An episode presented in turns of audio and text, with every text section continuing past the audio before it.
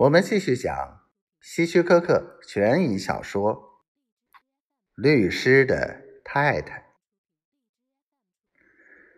当妻子向他提出离婚时，他呆呆的站在那儿，好久都没缓过神儿来。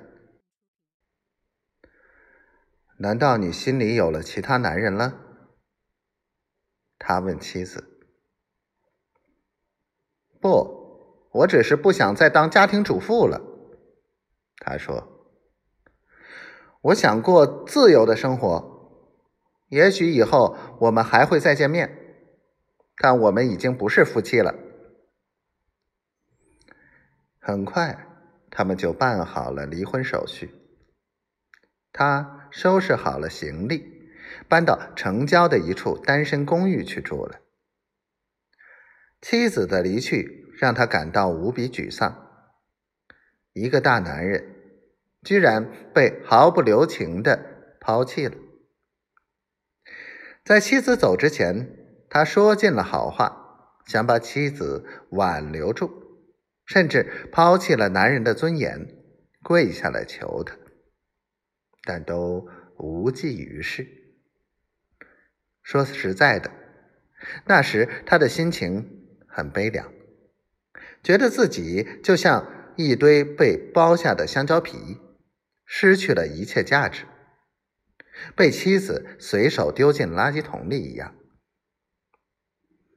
随着时间一点点流逝，渐渐的，他把对妻子的爱变成了满腔的怨恨，然后又变成了刻骨的仇恨。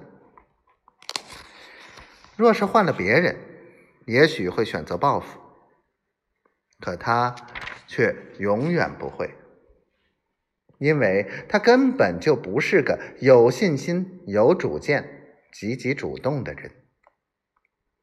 其实，在很大程度上，妻子也是因为这一点才离开他的。自从妻子走后，他因为心中抑郁和焦虑，患上了严重的失眠症。每个夜晚，他都辗转反侧，噩梦连连。这天晚上，他在安眠药的帮助下才昏昏睡去。可是到了凌晨三点，他突然被什么东西惊醒，但这次。